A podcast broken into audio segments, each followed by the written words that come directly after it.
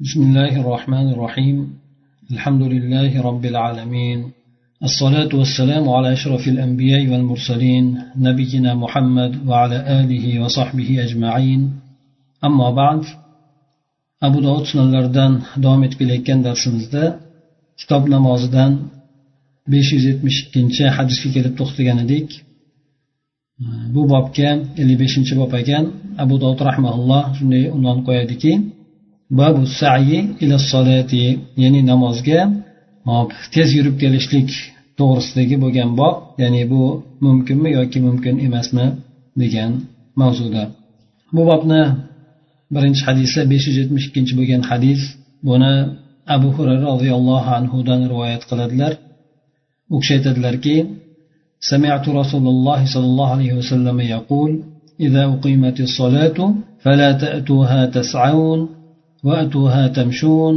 وعليكم السكينة فما أدركتم فصلوا وما فاتكم فأتموا bu hadisni imom buxoriy imom muslim ham rivoyat qilgan ekan abu hurara roziyallohu anhu bu hadislarida aytadilarki rasululloh sollallohu alayhi vasallamni shunday deb aytayotganlarini eshitdim agar namozga takbir aytilib qolinadigan bo'lsa ya'ni namoz o'qiladigan vaqt kelib qoyim qilinadigan bo'lsa bunda sizlar namozga tez harakat qilgan holatda kelmanglar ya'ni yugurgan holatda kelmanglar deb. Sai degani bu chopish degani ya'ni yugurish degani. Tez tez yugurib kelishni aytadi shunday holatda kelmanglar balki bunga yurib kelinglar dedi. Ya'ni sizlarda xotirjamlik bo'lgan holatida ha yurib kelinglar shoshilmasdan yurib kelinglar dedi. Ana o'shandan sizlar namozga qanchalik yetib keladigan bo'lsanglar o'sha namozni o'qiyveringlar. Qaysi rakatlari sizlardan o'tib ketib qoladigan bo'lsa uni to'ldirib qo'yinglar dedi. Demak mana bu hadisda payg'ambar sollallohu alayhi vasallam bizlarni jamoat namoziga shoshilmasdan borishlik to'g'risida ko'rsatma beryapti.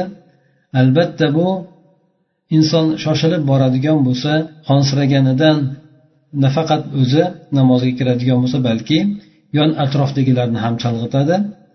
Undan tashqari inson o'zini to bosib olgunigacha nima deyayotganini ham o'zi bilmaydi hamda nimani o'qilayotganini ham unchalik tinglay ololmaydi. Ya'ni xullas bu yerda hushuni yo'qotib qo'yadi. Shuning uchun payg'ambar sallallohu alayhi vasallam namozga kelishlikda xotirjamlik bilan shoshmasdan kelishlikni buyurdilar. Albatta bu piyoda kelayotgan odamga nisbatan endi bironta bir transportda keladigan bo'lsa velosipedda bo'lsin yoki bo'lmasa mashinada bo'lsin bularda albatta inson tezroq keladigan bo'lsa ham bu unchalik zarar qilmaydi chunki u inson o'zini holatini yo'qotib qo'ymaydi. Ana undan keyin bu yerda namozga kelgan odam namozni qancha muddatiga yoki qancha harakatiga yetib oladigan bo'lsa o'qiyversin oldinga o'tib ketganlarini esa to'ldirib qo'ysin dedi.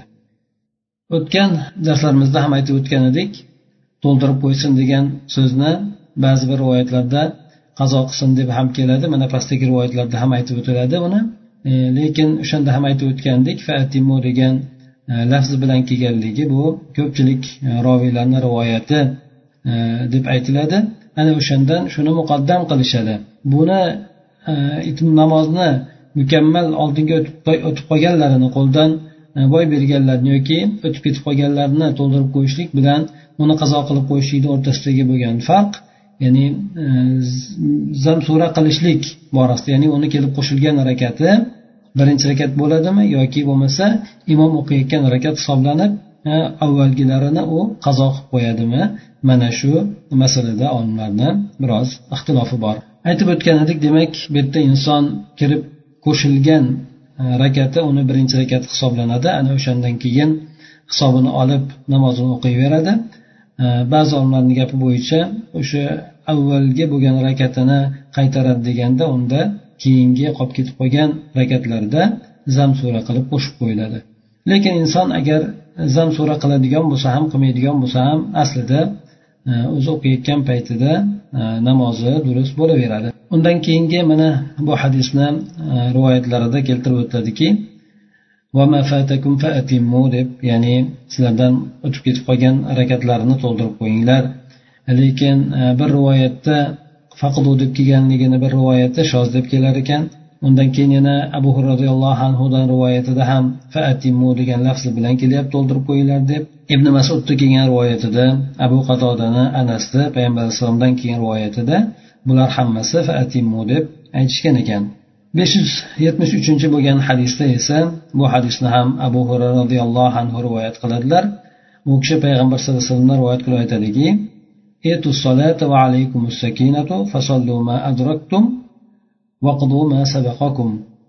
namozga sizlarda xotirjamlik sakinat bo'lgan holatida kelinglar yetib qolgan rakatinglarni o'qib ketaveringlar sizlardan o'tib ketib qolganini esa qazo qilib qo'yinglar degan rivoyat. Bu rivoyat ham e, sahih ekan mana aytish bo'yicha. Undan keyingi rivoyatda ham e, abu roziyallohu anhudan qilingan rivoyat. Buni ibn sirinni yo'lidan rivoyat qilingan ekan. Bunda ham ayni ya'ni qazo qilib qo'ysin e, ya'ni avvalgisini o'tab to'ldirib qo'ysin degan mazmunda bu imom muslim rivoyat qilgan ekan bu hadisni ham. Ellik oltinchi bo'lgan bobda abu dovud rahmaulloh aytadiki babu babun fil jam'i fil masjidi marratayni. Masjidda ikki marta jamlab o'qishlik to'g'risidagi kelgan hadislar bor ekan. Ya'ni masjidda ikki marta namozni jamoat bilan o'qisa bo'ladimi yoki yo'qmi degan. Mana besh yuz yetmish to'rtinchi bo'lgan hadisda keltiradiki buni abu said hudr roziyallohu anhudan rivoyat qilingan ekan.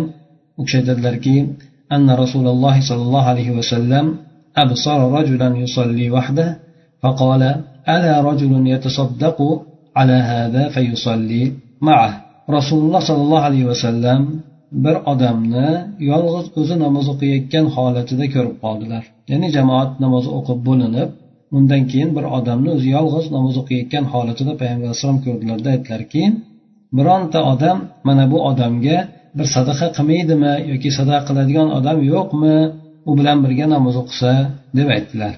Ya'ni kim bu sadaqa qilishligi bu odamga ya'ni ehson yaxshilik qilib turib u odam bilan birgalikda namoz o'qiydi hamda ularni o'qigan e, namozi ham jamoatga kirib qoladi bir e, sherik bilan birga o'qiganligi uchun. Ya'ni bir odamni o'zi yolg'iz o'qishligidan ko'ra uni bir odam bilan o'qiganligi afzalroq yoki bir odamni bir odam bilan o'qigan namozdan ko'ra uni ikki odam bilan o'qigan namozi afzalroq degan mazmundagi hadis ham bor edi.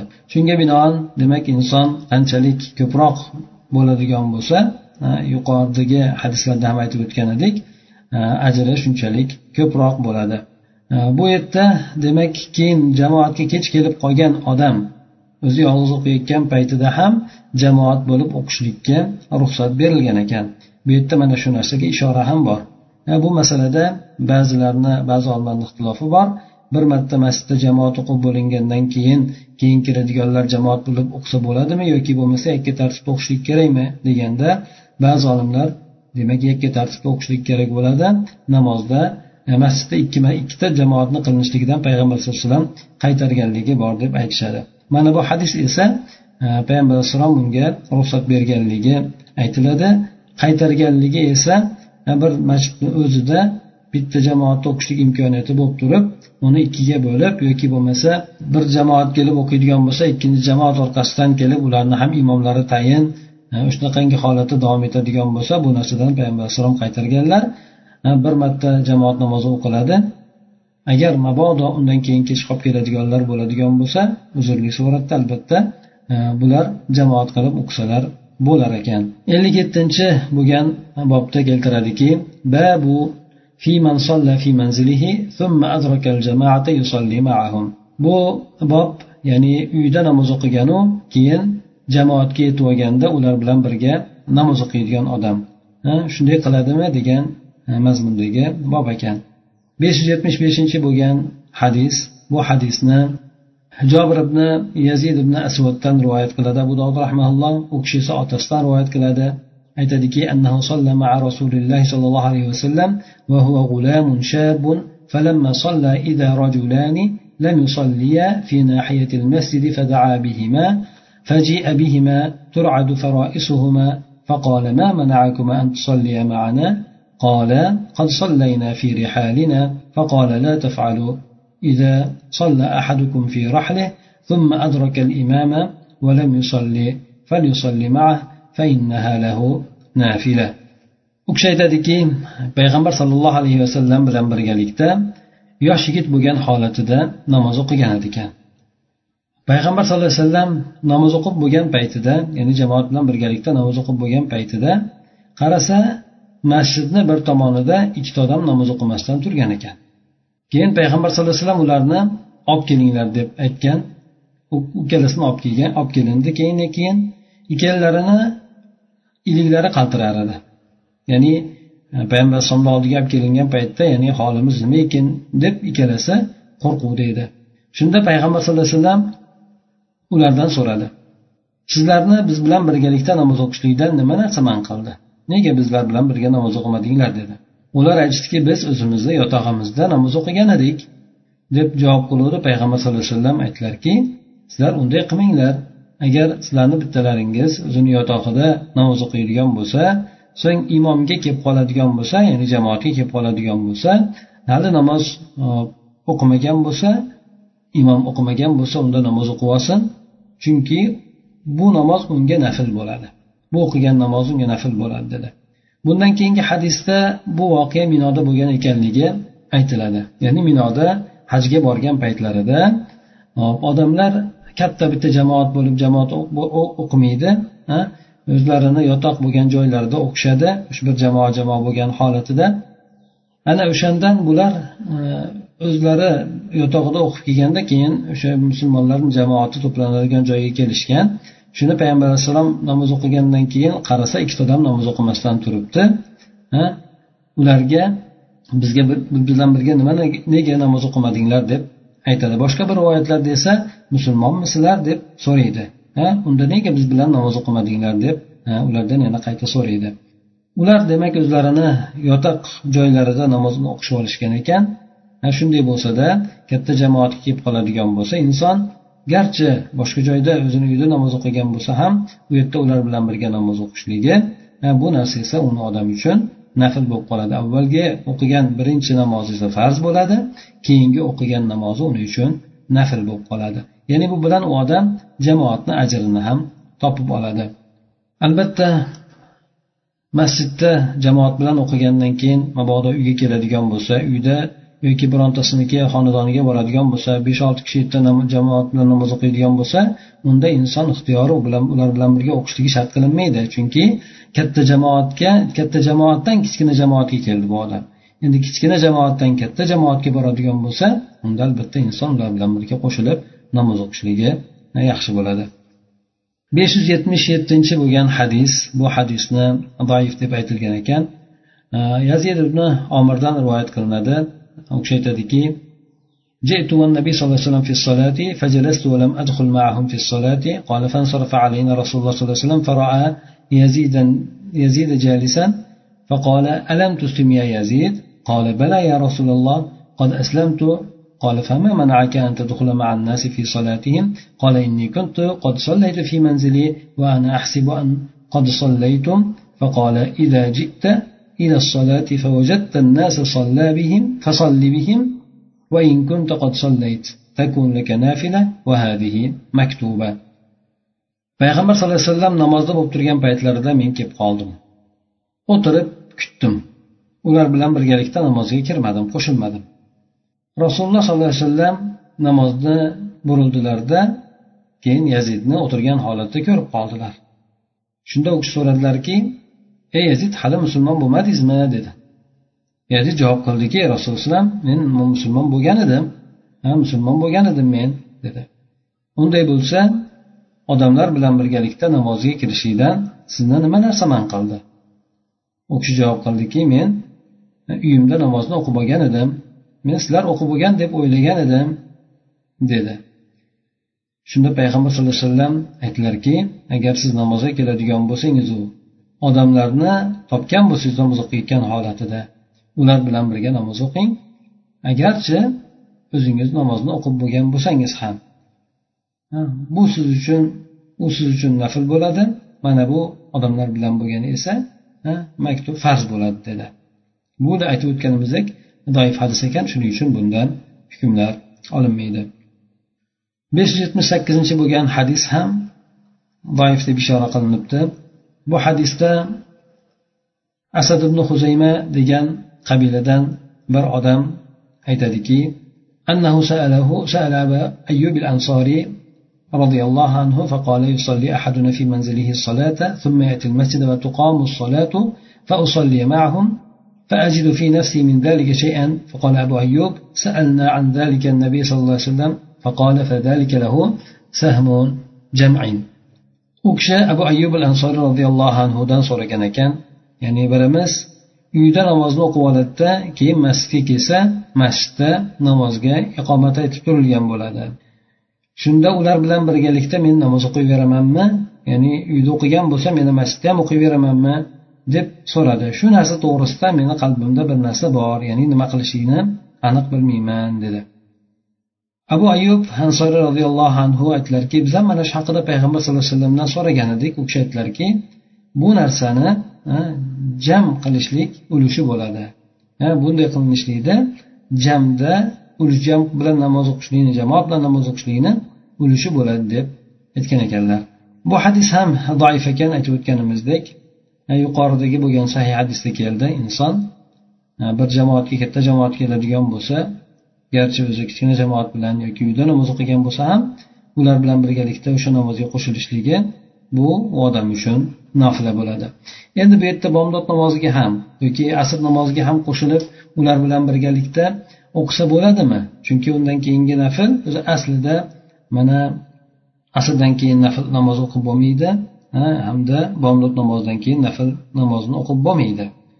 Shunda demak katta uyda o'qigan bo'lsa ham katta jamoatni oldiga keladigan bo'lsa jamoatni ajrini topishlik uchun o'qiydi. Lekin bu odam boshqa odamlarga qo'shilib namoz o'qimaydi endi.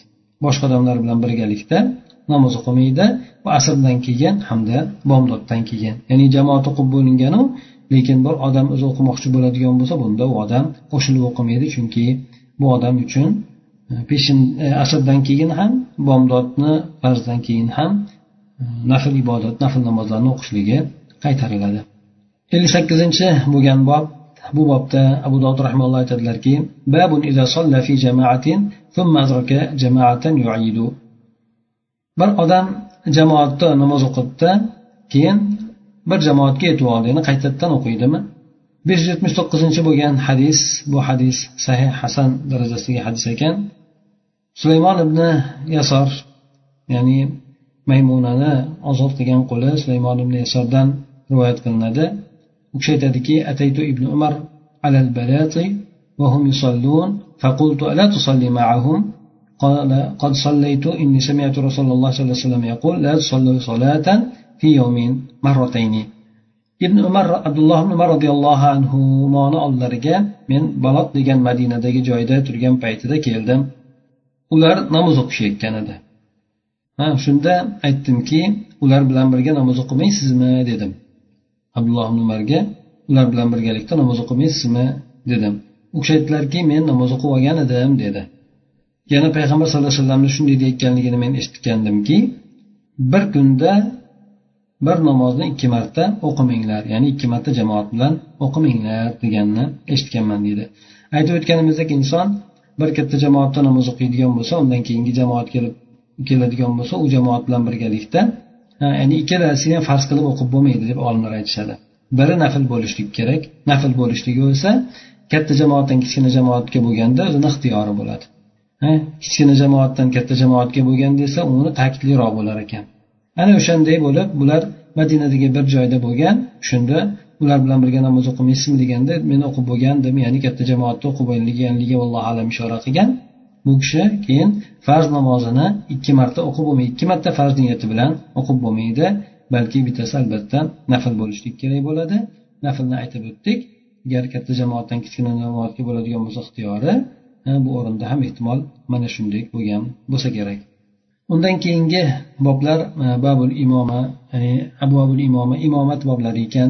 Ellik to'qqizinchi bo'lgan bob bu bobni e, unvoni babun fi jumma'il imamati va fadliha imomatchilikni jamlovchi bo'lgan narsalar ya'ni imomatchilik shartlari hamda imomatchilikni fazilati to'g'risida kelgan hadislar majmuasi ekan besh yuz saksoninchi bo'lgan hadis bu hadisni uqbat ibn omirdan rivoyat qilinadi u kishi aytadilarki samiyatu rasululloh sollallohu alayhi vasallam yaqul man amma الناس فأصاب الوقت فله ولهم ومن انقص ومن انتقص من ذلك شيئا فعليه ولا عليهم uqbat ibn umar roziyallohu anhu aytadilarki men rasululloh sollallohu alayhi vasallamni shunday deb aytayotganligini eshitganman. Kim odamlarga imomlik qiladigan bo'lsa vaqtni to'g'ri yetgan bo'lsa to'g'ri topgan bo'lsa u ajri uni uchun ham bo'ladi imomlik bo'lgan imomlik qilganligi uchun ham namoz o'qiganligi uchun ham ajr bo'ladi. U qolganlarga ham ajr bo'ladi albatta imomga iqtido qilib jamoat bilan o'qiganligini ajri bo'ladi. Endi kimki o'sha narsadan bironta narsaga kamchilikka yo'l qo'yadigan bo'lsa ya'ni vaqt borasida nuqsonga yo'l qo'yadigan bo'lsa unda o'sha imomga o'tgan odamni zarariga bo'ladi lekin imomga iqtido qilgan odamlarni zarariga bo'lmaydi. Ya'ni bu narsalardan imom javobgar bo'ladi to'g'ri topgan bo'lsa albatta ajr oladi bu narsaga lekin xato yanglishlik qilgan bo'lsa xatolik qilgan bo'lsa shoshqaloqlik qilgan bo'lsa hamda o'sha namozda kamchiliklarga yo'l qo'ygan bo'lsa imomni o'zini mas'uliyati bo'ladi qolganlarni mas'uliyatida emasdir. Ya'ni qolganlar ajrini olaveradi imom gunohkor bo'ladi bu o'rinda. Bunga taalluqli bo'lgan bir qancha masalalar bor yana. Ya'ni odamlar imomga iqtido qilgan paytida agar imom namozi durust bo'ladigan bo'lsa zohirda qolganlarni ham namozi durust bo'ladi. Garchi imom tahoratsiz namoz o'qib qo'ygan bo'lsa ham buni u odamlar namoz o'qib bo'lgandan keyin biladigan bo'lsalar unda namozni qayta o'qib yozishlariga hojat bo'lmaydi.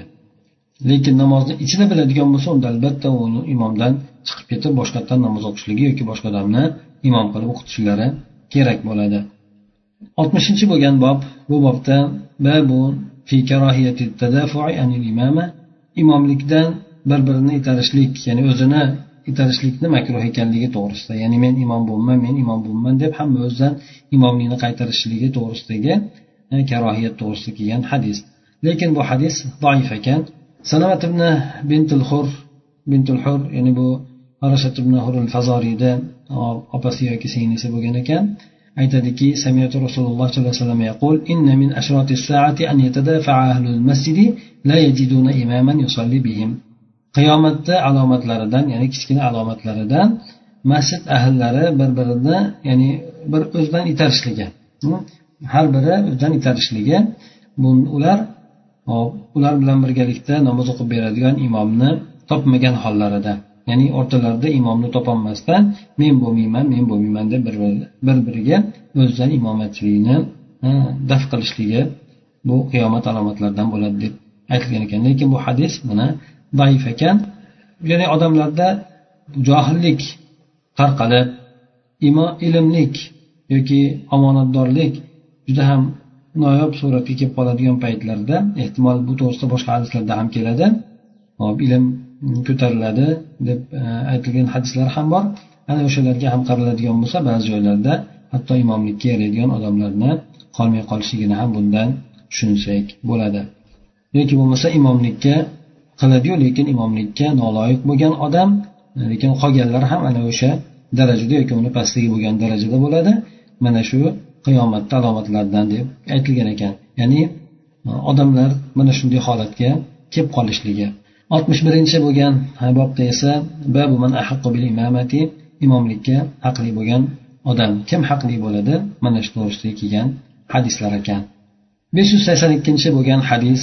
Bu hadisda ismoil ibn rajodan aytadiki قال سمعت أوس بن ضمعج يحدث عن أبي مسعود البدري قال قال رسول الله صلى الله عليه وسلم يؤم القوم أقرأهم لكتاب الله وأقدمهم لقراءة فإن كانوا في القراءة سواء فليؤمهم أقدمهم هجرة فإن كانوا في الهجرة سواء فليؤمهم أكبرهم سنا ولا يؤم الرجل في بيته ولا في سلطته سلطانه ولا يجلس على تكريمته إلا بإذنه قال شعبة فقلت لإسماعيل ما تكريمته قال فراشه bu hadisni imom muslim ham rivoyat qilgan ekan rasululloh sollallohu alayhi vasallam bu hadislarda aytgan ekanki qavmga ularni allohni kitobini eng o'quvchiroq bo'lgani imomlik qiladi va eskitdan aqdamuhum qiroatan degani qur'onni eskitdan o'qib kelayotgan odam ya'ni bu ehtimol o'sha qur'onni eskitdan o'qiyotgan odam uni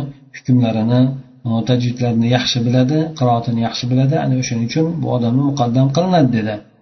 Agar endi ular qiroatda barobar bo'ladigan bo'lsa ularga hijrati avvalroq bo'lganligi imom bo'lsin ya'ni payg'ambar alayhisalom davrlarida makkadan madinaga hijrat qilganlar bo'lsa ya'ni qancha avvalroq hijrat qilgan bo'lsa shunchalik fazilati ko'proq bo'lgan chunki bu hijrat farz bo'lganligi uchun ana o'shandan bu odamni muqaddam qilinyapti bu o'rinda agar endi ikkalasi ham hijratda barobar bo'lgan bo'lsa unda ularga yoshi kattaroq bo'lganligi imomlik qilsin.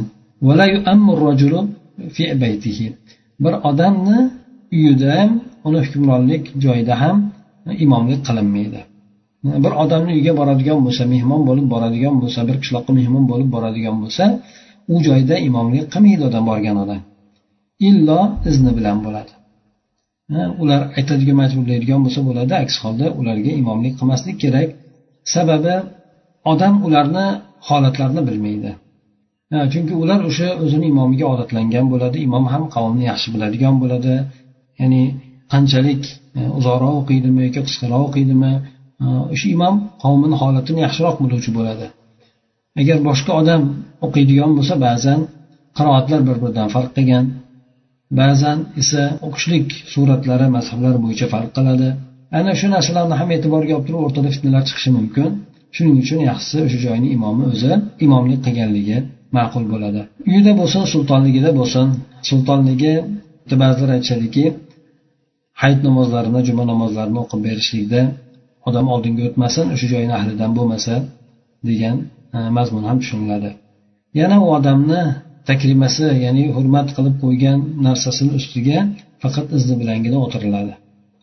Bunda sho'ba roviylardan birisi yana bir boshqa bir roviyga aytgan ekanki takrimatuhu degan nima deganda firoshuhu ya'ni uni to'shab qo'yadigan to'shagi degan ekan. Ya'ni bir ehtirom bilan qo'ygan to'shagi yoki bo'lmasa aytaylik e, bolishi bo'lsin. Ana o'sha narsalarga o'tirilishligi albatta izni bilan bo'ladi. Bu endi mehmonxonaga solib qo'ygan o'tirishlik uchun qo'yib qo'ygan to'shaklari emas balki o'zlarini yotadigan to'shaklari bu yerda ko'proq iroda qilinadi chunki avvalgilarda to'shaklari kam bo'lganligidan o'sha o'zlari yotadigan to'shagini ko'proq mehmonga solib berishar edi ana o'shanday bo'ladigan bo'lsa albatta inson o'zi yotadigan oilasi bilan yotadigan to'shagiga birov o'tiradigan bo'lsa uni o'zi bilan o'tirishligini aytilyapti. Lekin o'zi aslida mehmonxonasida unga ajratib qo'yilgan bo'ladigan bo'lsa bunda u odam uyga kirib o'tirishligi o'sha kirishligini o'zi unda o'tirishligiga bo'lgan ruxsat bo'ladi. besh yuz yetmish besh yuz sakson uchinchi bo'lgan hadisda keltirib o'tiladiki mana shu hadisni boshqa bir rivoyatidan deb aytilgan ekan bir odam bir odamni sultonligida imomlikka o'tmasin. Yana bir boshqa rivoyatda qiroatan deb kelgan lekin mana besh yuz sakson to'rtinchi bo'lgan hadisda keladi imomlik tartiblari bo'yicha abu masud roziyallohu anhudan eshitganligini aytadi roviy u kishi payg'ambar alayhisalomdan rivoyat qiladi mana shu hadisda hamda aytadiki فأعلمهم بالسنة فإن كانوا بالسنة سواء فأقدمهم هجرة ولم يقل فأقدمهم قراءة ular endi qiroatda qur'onni o'qishlikda qur'onni hukmlarini tajvidlarini bilishlikda barobar bo'ladigan bo'lsa bunda ularni ichida ikkita odam barobar bo'lib qoladigan bo'lsa sunnatni yaxshi biladigani fiqni masalalarni yaxshi tushunadigani eh, imom bo'ladi. Agar ular bunda ham barobar bo'ladigan bo'lsa ularni endi hijrat bo'yicha muqaddamroq bo'lgani oldinga suriladi u imom bo'ladi. Demak shunday deb aytilgan ekan qiroatan deb aytilmagan ekan. Bu o'rinda masjidni imomidan boshqa o'rindagi ya'ni boshqa odamni iroda qilinyapti masjidni imom qilib tayinlanadigan bo'lsa albatta u odam Э, imomga o'tishlikka haqliroq bo'ladi. Shuning uchun bu hadisda avvaldan imom tayinlashlikda mana shu shartlarni rioya qilishlik kerak. Э, mabodo imomga masjidga imom tayinlanib bo'lgandan keyin bironta odam e, olimroq undan ko'ra olimroq undan ko'ra qoriroq odam keladigan bo'lsa ham u odam masjidni imomini orqasidan namoz o'qiyveradi. Demak bu hadislarda bundan keyingi keladigan hadislarda ham imomlarni oldinga o'tishlik imomlikka o'tishlik odamlarni o'shani tartiblari to'g'risida kelyapti.